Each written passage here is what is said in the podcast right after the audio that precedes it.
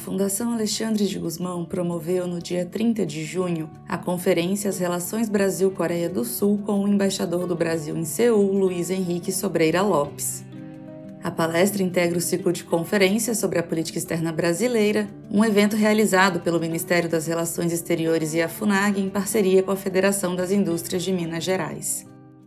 Muito obrigado, Roberto, pela sua generosa e extensa apresentação e pelo convite para participar deste ciclo de conferências. É, gostaria também de felicitar a, a, Federação das Indústrias do Estado de Minas Gerais, na pessoa do presidente Flávio Roscoe e dos demais integrantes do Conselho que estão participando dessa minha palestra. Eu acho que esta é realmente uma iniciativa de diplomacia pública muito interessante, muito importante, pelo, pela promoção de debates sobre as relações entre o Brasil e os seus mais relevantes parceiros. Nessa minha participação, eu vou cobrir aspectos mais importantes, naturalmente, do relacionamento entre o Brasil e a Coreia do Sul, e tomando em consideração o perfil da audiência uh, dessa, desse seminário, eu pretendo dar ênfase especial ao campo econômico-comercial, mencionar o, o papel de Minas Gerais nesse contexto, mencionar as negociações do Acordo de Livre Comércio Mercosul-Coreia e concluiria com um comentário sobre cooperação em ciência, tecnologia e inovação, por ser talvez, na minha avaliação, o campo mais promissor para o aprofundamento do nosso relacionamento com a Coreia. Iniciando então com essa introdução geral, eu diria que as relações com o Brasil estão entre as mais longas e tradicionais mantidas pela República da Coreia, que é o nome oficial da Coreia do Sul, país criado em 1948, na esteira do fim da Segunda Guerra Mundial e no despertar da Guerra Fria. Dez anos depois de reconhecer a Coreia do Sul como país independente, e logo após a Guerra da Coreia, o Brasil foi, em 1959, o primeiro país da América Latina e o décimo terceiro do mundo a estabelecer relações diplomáticas com a Coreia. Em 2019, celebramos, portanto, os 60 anos dessas relações. Há quase três anos, assumi as funções como embaixador do Brasil em Seul e posso testemunhar o constante processo de aprofundamento eh, e de ampliação de nossas relações nos últimos anos. O relacionamento bilateral sustenta-se, sobretudo, na fluidez do diálogo político e na forte complementaridade das economias dos dois países, características que têm garantido que a Coreia do Sul seja um sólido parceiro brasileiro, mesmo na adversidade, como na crise sanitária e econômica causada pela pandemia da Covid-19. Os dois países compartilham uma ampla coincidência de visões quanto aos valores e princípios que conformam a agenda internacional. Verificou-se recente processo de rápida ampliação dos investimentos sul-coreanos no Brasil.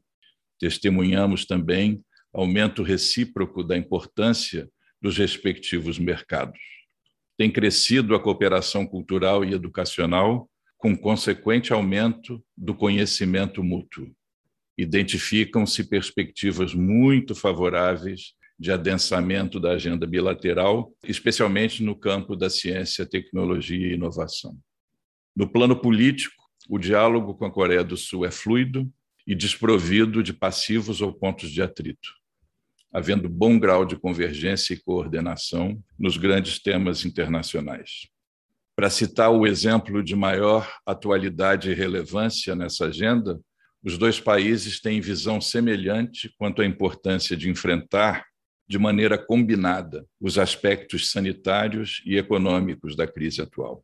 Ambos concordam ser necessário colaborar no combate à doença e também na preservação da integração econômica internacional defendem que se deve resistir a impulsos protecionistas, impedir a proliferação de barreiras ao comércio e garantir o fluxo de bens, em especial de alimentos e medicamentos, e a preservação das cadeias de valor globais. que chegaram a ser diretamente atingidos durante a pandemia.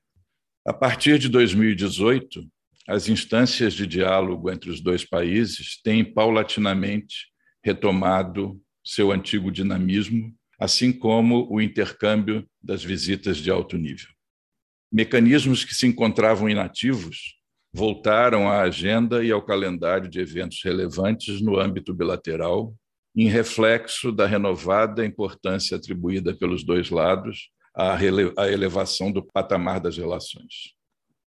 Após hiato de cinco anos, por exemplo, o Brasil e a Coreia retomaram em 2018 o mecanismo de consultas políticas e sua periodicidade anual. Muito ágil e de fácil organização, esse mecanismo combina o tratamento de ampla gama de assuntos de interesse mútuo com a atenção mais detida na evolução dos temas mais momentosos. As consultas são reflexo do dinamismo das relações e, ao mesmo tempo, ferramenta para seu impulsionamento. Nova reunião desse mecanismo está prevista para o segundo semestre deste ano. Os dois países também estão engajados em reativar a Comissão Mista de Ciência e Tecnologia, que não se reunia há sete anos. Plataforma de discussão articulada sobre cooperação em área tão promissora do relacionamento, a comissão deve reunir-se em novembro deste ano. Tenho também tra tentado tratar com autoridades coreanas, tenho, na verdade, tratado com autoridades coreanas sobre a importância de se reativar o Comitê Agrícola Bilateral cuja última reunião se deu já há nove anos. É um instrumento útil para o diálogo e a cooperação em temas agrícolas, e sua retomada deverá contribuir para a construção e manutenção de confiança mútua em área de interesse central para o Brasil. Acho que esse é o aspecto mais importante da retomada dessa comissão. Interrompido em 2020, como quase tudo pela pandemia, o intercâmbio de visitas e missões se retoma com visita a Seul do ministro da Ciência, Tecnologia e Inovações, Marcos Ponte, em março, e com outras visitas em fase de planejamento, tanto de autoridades brasileiras à Coreia do Sul, como de coreanas ao Brasil, além das reuniões dos mecanismos que já mencionei. É importante ressaltar que as boas relações políticas fazem parte de um quadro mais amplo e diversificado de outros fatores que não são menos importantes e que dão uma base sólida ao relacionamento bilateral. A migração coreana para o Brasil, iniciada em 1963, com apoio do governo coreano, foi intensa até os anos 1970. Cerca de 60 mil coreanos ou brasileiros de origem coreana formam hoje a maior comunidade originária deste país na América Latina e são, naturalmente, como se, esperar, como se deveria esperar, um fator de dinamização do relacionamento bilateral em todas as vertentes. Também tem sido crescente a ação dos dois governos no campo cultural e de cooperação educacional, em particular na promoção recíproca das línguas, das culturas e da realidade de cada país. Em 2020, por exemplo, a Coreia passou a integrar o Programa Brasileiro de Bolsas de Graduação, conhecido como PECG. Em março de 2021, já neste ano, Brasil, o Brasil abriu, em parceria com uma universidade de Seul, o primeiro leitorado brasileiro na Coreia, dedicado ao ensino da língua portuguesa e da cultura brasileira. Essas iniciativas brasileiras na área acadêmica e cultural espelham atividades do Programa Coreano de Bolsas de Estudo e o processo de ampliação da presença no Brasil do Instituto Rei Sejong, dedicado à difusão da língua e cultura coreanas. Tais iniciativas respondem ainda ao crescente interesse, sobretudo das gerações mais jovens, na cultura e em oportunidades que se abrem nos dois lados. A diplomacia parlamentar bilateral também é muito valorizada.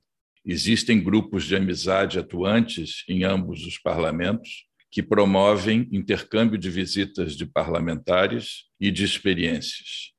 Essa vertente reforça a legitimidade do relacionamento e as interações entre as duas sociedades. O próprio presidente Jair Bolsonaro liderou, ainda como deputado federal, missão parlamentar à Coreia no início de 2018.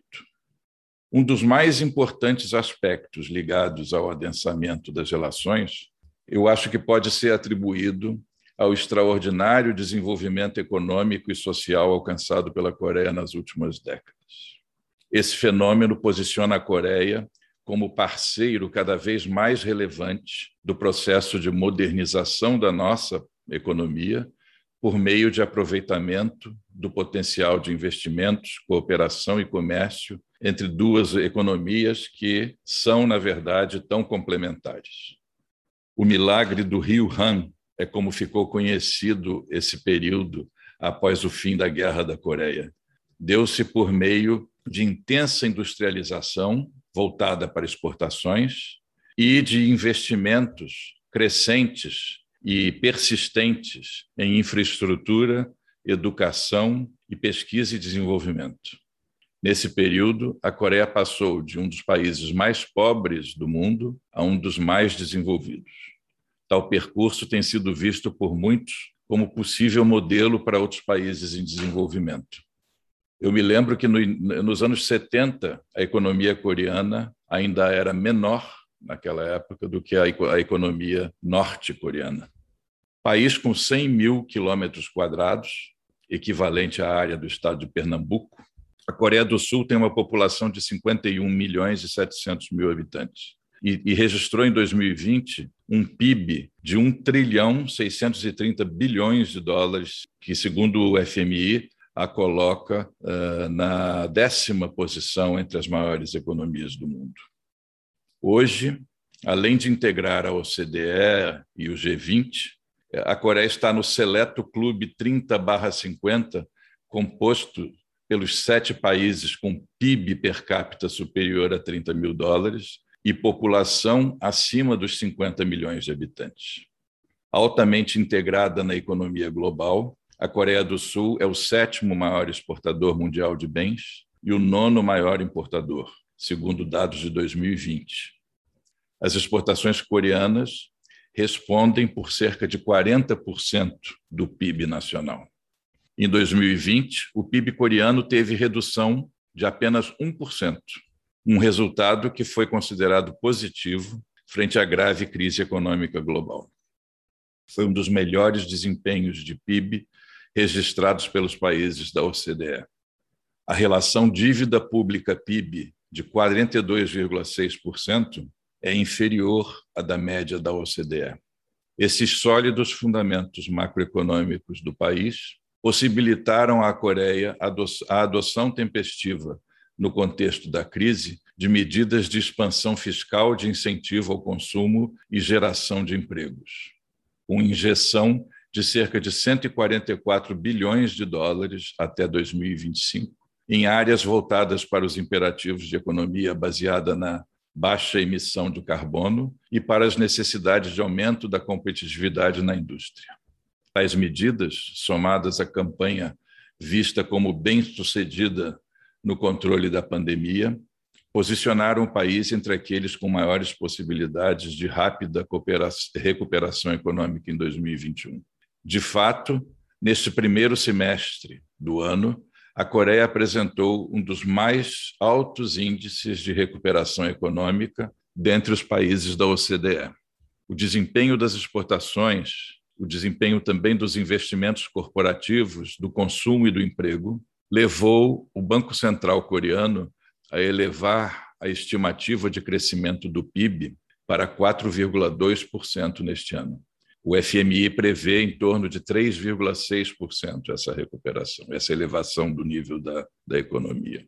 Ainda que consideremos que, esses, que esse reaquecimento, esses dados, se dão após um ano de retração econômica em função da crise, estes números de 2021 são realmente impressionantes. O valor das exportações coreanas vem crescendo há sete meses seguidos. Em maio, atingiram um recorde da série, da série histórica para o mês, com 50 bilhões e 700 milhões de dólares. Também as, as importações têm superado os níveis mais altos da série histórica. O Brasil tem acompanhado esse processo e, nos cinco primeiros meses deste ano, elevou em 55% o valor de suas exportações para a Coreia. Antes de passar a tratar das relações econômico-comerciais bilaterais, eu gostaria apenas de dizer que, apesar de sua robustez, a economia coreana também enfrenta, como qualquer outra, desafios estruturais e conjunturais. Um deles é a forte concentração da atividade econômica nos grandes conglomerados nacionais, os chamados chaebols. Outro é o alto endividamento das famílias coreanas, que já atingiu mais de 100% do PIB e é considerado o sétimo maior do mundo. A Coreia enfrenta ainda uma crise demográfica sem precedentes, com a menor taxa de fecundidade do mundo. Há o desafio de realizar transição de matriz baseada preponderantemente em combustíveis fósseis para uma economia de baixa emissão de carbono, assim como necessidades de adequação do seu sistema educacional e de pesquisa em desenvolvimento para os novos desafios impostos pela economia 4.0. Passando então às relações econômicas comerciais bilaterais, os principais produtos exportados pelo Brasil para a Coreia, como já foi dito na apresentação eh, do Dr. Fabiano Nogueira, são produtos de, de base.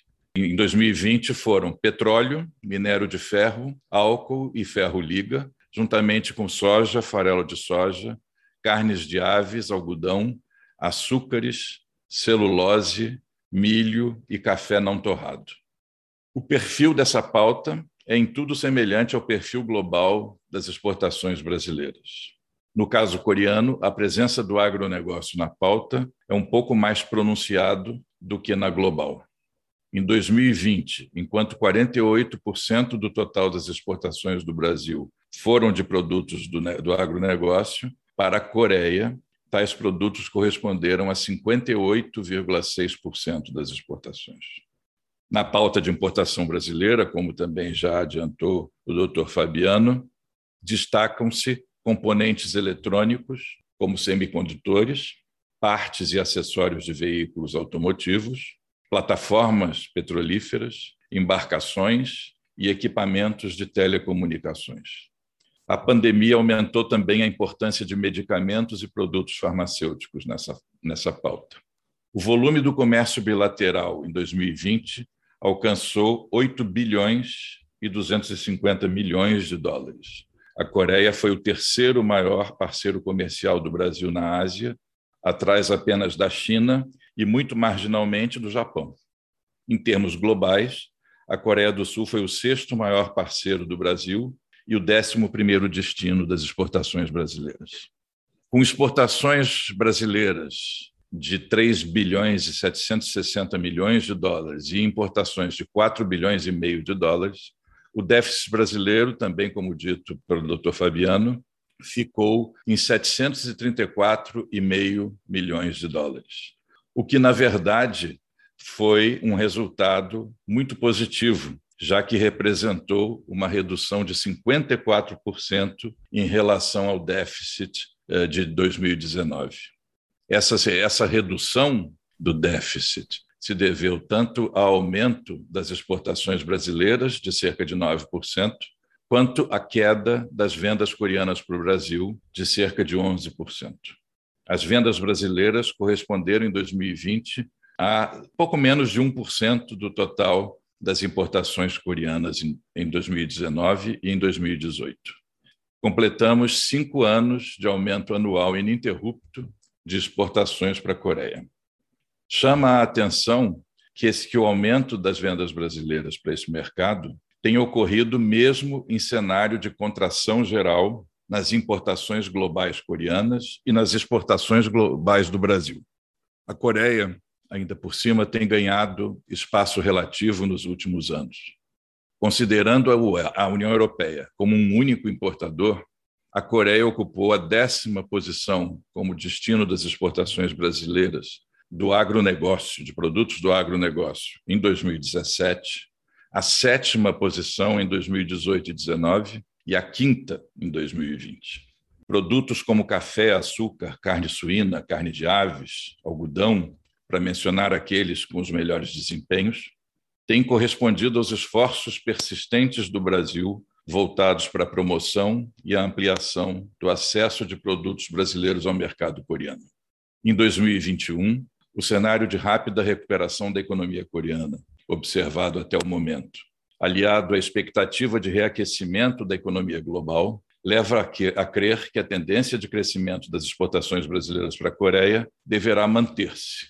Só nos cinco primeiros meses deste ano, o crescimento chegou a 55%, como eu disse, um valor uh, que somou 2 bilhões e 200 milhões de dólares. Cinco primeiros meses. Esse resultado corresponde ao nível mais significativo dos últimos 10 anos e posiciona a Coreia como o quinto destino para exportações brasileiras. A Coreia absorveu pouco mais de 2% das exportações brasileiras, contra uma participação de 1,8% em 2020. Se essa tendência se mantiver no segundo semestre, as vendas do Brasil poderão fechar o ano no patamar acima de 4 bilhões de dólares. Tal valor seria semelhante ao do triênio 2011-2013, período auge das transações comerciais bilaterais. Os incentivos coreanos para o combate aos efeitos da pandemia sobre a atividade econômica, em associação com o aumento da liquidez em todo o mundo, têm levado a Coreia a manter a expansão da procura por insumos para suas indústrias, o que favorece commodities em que o Brasil é competitivo. Contudo, há fatores que ainda recomendam ver o atual aumento de nossas exportações com certa dose de cautela. O mais importante deles é a entrada do petróleo na pauta. O petróleo foi o produto que apresentou em 2020 o maior crescimento em termos absolutos e relativos nas exportações brasileiras para a Coreia. Com participação muito pequena na pauta bilateral em 2019, as exportações apresentaram aumento de mais de 900% em 2020. O petróleo já se tornou o principal item de nossas vendas, com participação de 16% e valor de 597 milhões de dólares, à frente do farelo de soja e do minério de ferro. E continua neste ano. O desempenho inédito do petróleo se manteve nos cinco primeiros meses de 2021, com valores este ano que já se aproximam do total exportado em 2020. A crescente demanda da indústria local de derivados de petróleo e petroquímicos parece alimentar esse fenômeno, que aparentemente também se beneficia de estratégias de diversificação de mercados e de sanções impostas a importações do Irã. Por ser a participação do petróleo no intercâmbio bilateral recente, esse desempenho exige atenção e cautela para avaliação no devido tempo de suas tendências de evolução. Não podemos deixar de ter em mente que, visto em retrospectiva mais ampla, o déficit brasileiro vinha, até anos mais recentes, mantendo proporção constante em relação ao fluxo de comércio, de cerca de 30%, o que indica um problema estrutural em nossas relações comerciais. Este é outro fator que deve influenciar na nossa análise desse, dessa evolução recente do nosso comércio, inclusive com essa redução do déficit que se verificou. Entre 2010 e 2020, só para dar uma ideia, o déficit comercial do Brasil com a Coreia somou cerca de 36 bilhões de dólares, valor muito superior ao estoque de investimentos deste país no Brasil. A expectativa brasileira é de superar ou de buscar a superação dessa situação de forma integrada e sistemática mediante a diminuição das barreiras tarifárias e não tarifárias e a busca de maior acesso ao mercado e também pela diversificação da pauta. Como Minas Gerais se insere no comércio bilateral com a Coreia? A Coreia do Sul tem tido participação ligeiramente abaixo da média no comércio exterior de Minas Gerais, se comparamos com o desempenho do país, como, do, do país no comércio exterior brasileiro como um todo.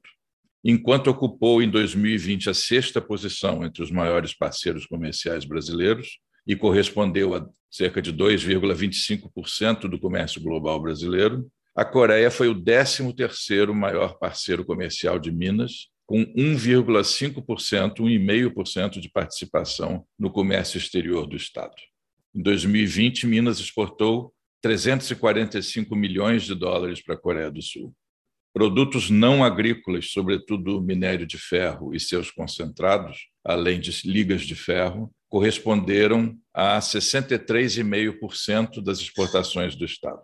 Já os produtos do agronegócio, como café, soja em grãos, milho, álcool, produtos apícolas, responderam por 36,5% do total exportado.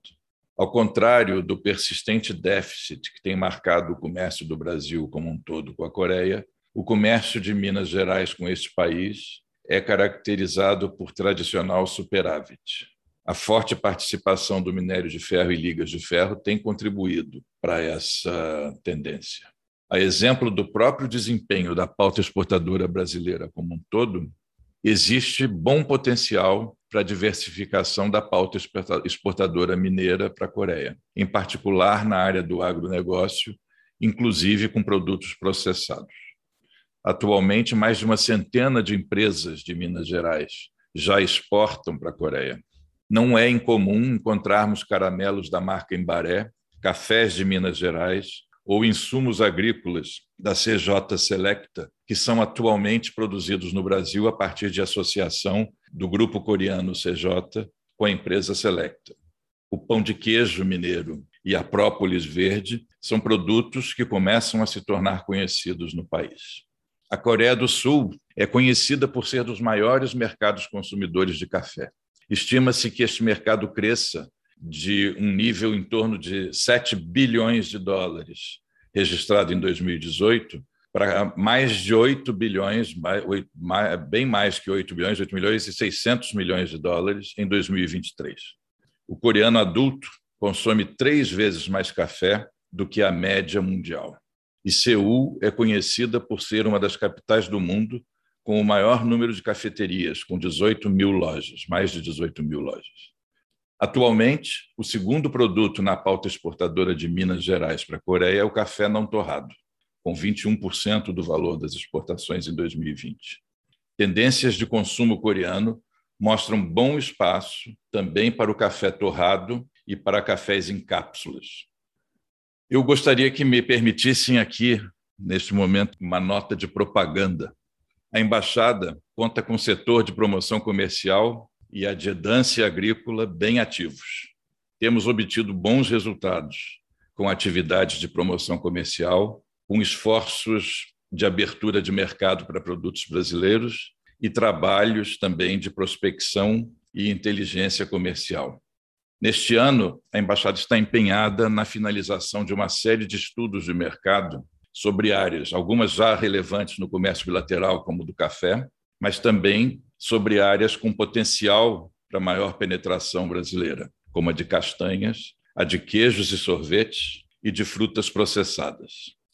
O setor de queijos em cuja produção Minas Gerais prima por reconhecida excelência, é o mais recente campo do mercado coreano aberto mediante esforços brasileiros.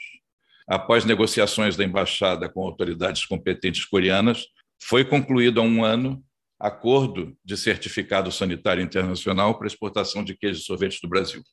O setor de queijos de, as importações de queijos por parte da Coreia montaram a 60 630 milhões de dólares em 2020 e tem apresentado uma tendência geral de crescimento. A entrada dos excelentes queijos brasileiros no mercado local, dominado por países europeus, além dos Estados Unidos, Austrália e Nova Zelândia, é um desafio que, em conjunto com as empresas brasileiras interessadas, eu estou disposto a enfrentar, inclusive com execução de campanha combinando a promoção dos queijos e dos vinhos brasileiros. Com atividades de promoção comercial e construção de imagem diferenciada do produto brasileiro, em especial do de Minas, eu penso ser possível conquistar um espaço próprio junto ao consumidor coreano. Também temos feito esforços para a entrada no mercado coreano, que já se encontra aberto, de produtos como gelatina e colágeno, frutas desidratadas e farinha de mandioca. Por outro lado, prosseguem intermináveis negociações para a abertura do mercado coreano para a carne bovina brasileira, que já se estendem por mais de 13 anos, sem perspectivas de conclusão em futuro próximo. Abriu-se já o mercado para carne suína, mas ainda limitada à procedente de Santa Catarina. Passo a comentar agora o acordo de livre comércio Mercosul-Coreia, ora em negociação.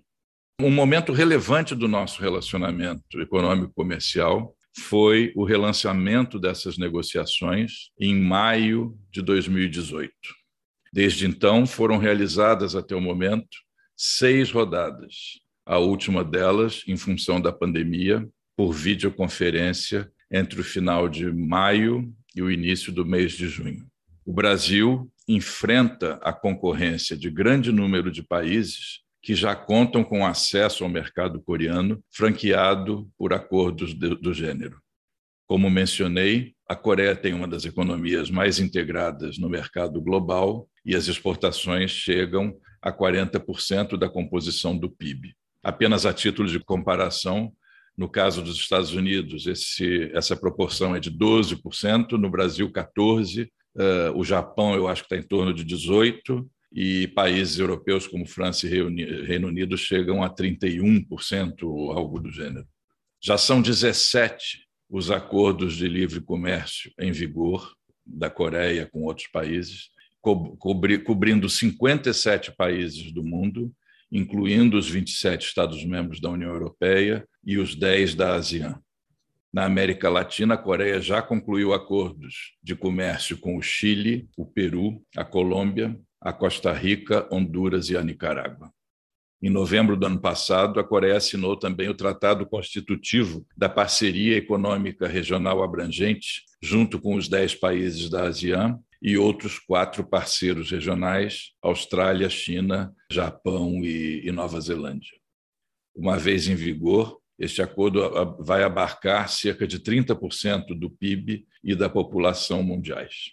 Na estratégia coreana, os acordos de livre comércio visam tanto a expansão da competitividade no, no acesso a mercados, quanto a redução de sua alta dependência da China e dos Estados Unidos, que absorvem cerca de 40% das exportações coreanas, com a China, em primeiro lugar, respondendo já por ao menos 25% dos embarques do país.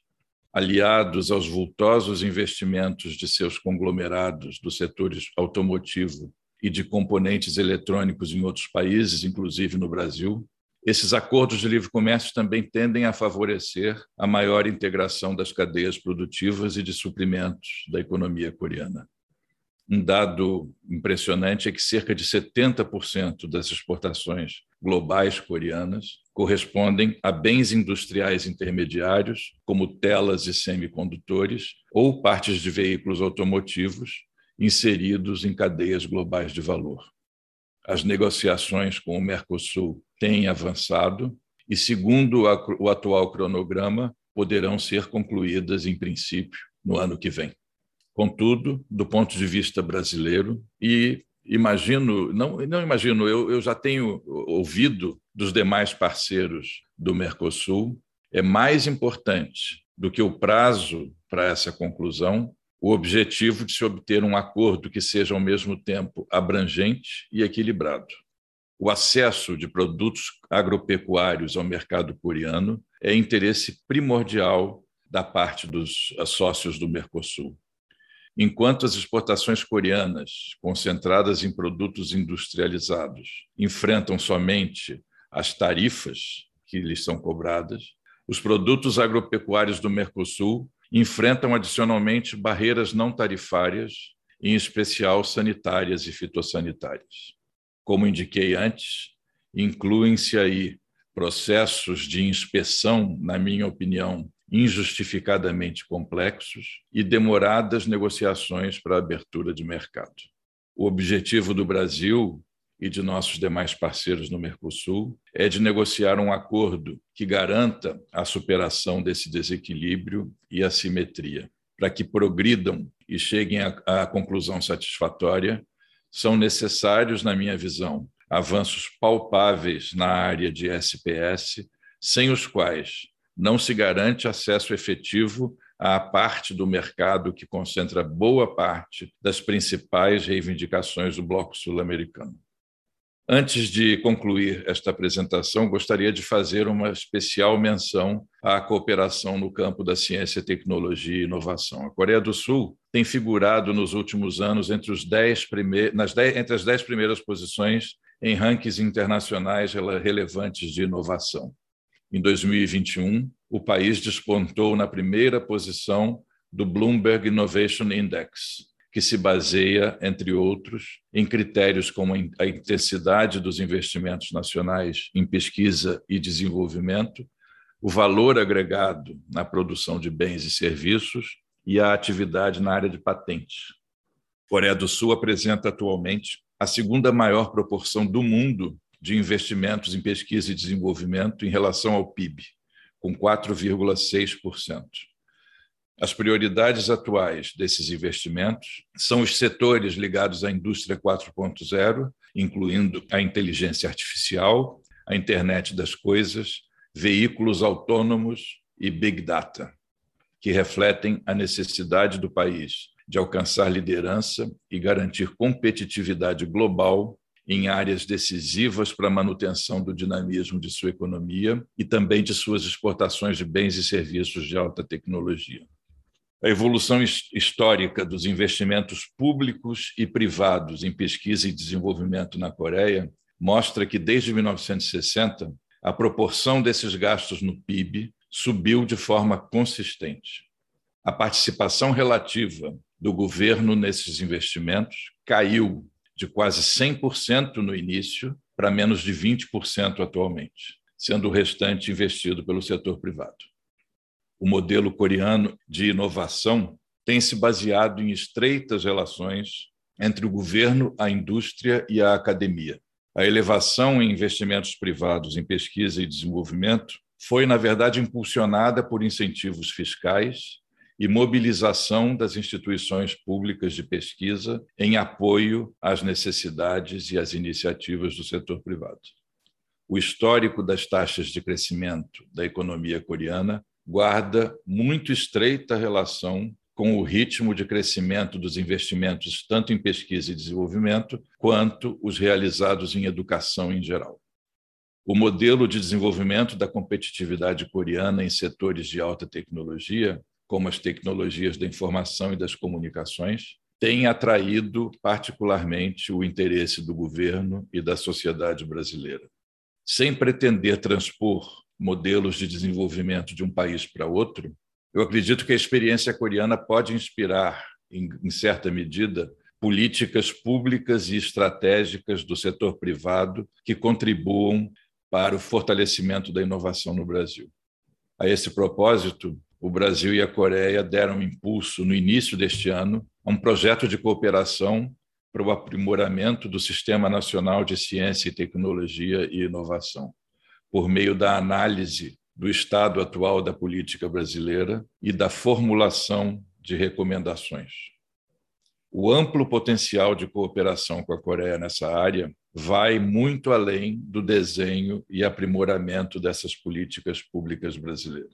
A área de 5G é um bom exemplo, conhecido de todos. A Coreia do Sul é reconhecida como o primeiro país a adotar comercialmente o serviço de transmissão de dados digitais de quinta geração, desde abril de 2019, e o país detém a maior proporção mundial de usuários da tecnologia 5G e a maior velocidade média oferecida ao consumidor. A Coreia domina a tecnologia de ponta na produção de aparelhos celulares e está entre os líderes mundiais na área de equipamentos de rede, com potencial de transformar-se em um parceiro importante no processo de implementação da tecnologia 5G no Brasil. Vale também sublinhar que boa parte do estoque de investimentos coreanos no Brasil está em setores de alta tecnologia, como o automotivo e de equipamentos e componentes eletrônicos.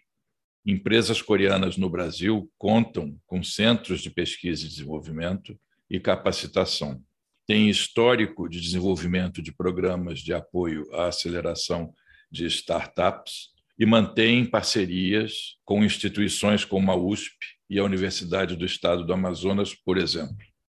Um bom caso de cooperação já desenvolvida na área nessa área de, de ciência e tecnologia é o da Universidade do Vale do Rio dos Sinos, que mantém estreita parceria com instituições coreanas por meio da conclusão de inúmeros acordos de cooperação.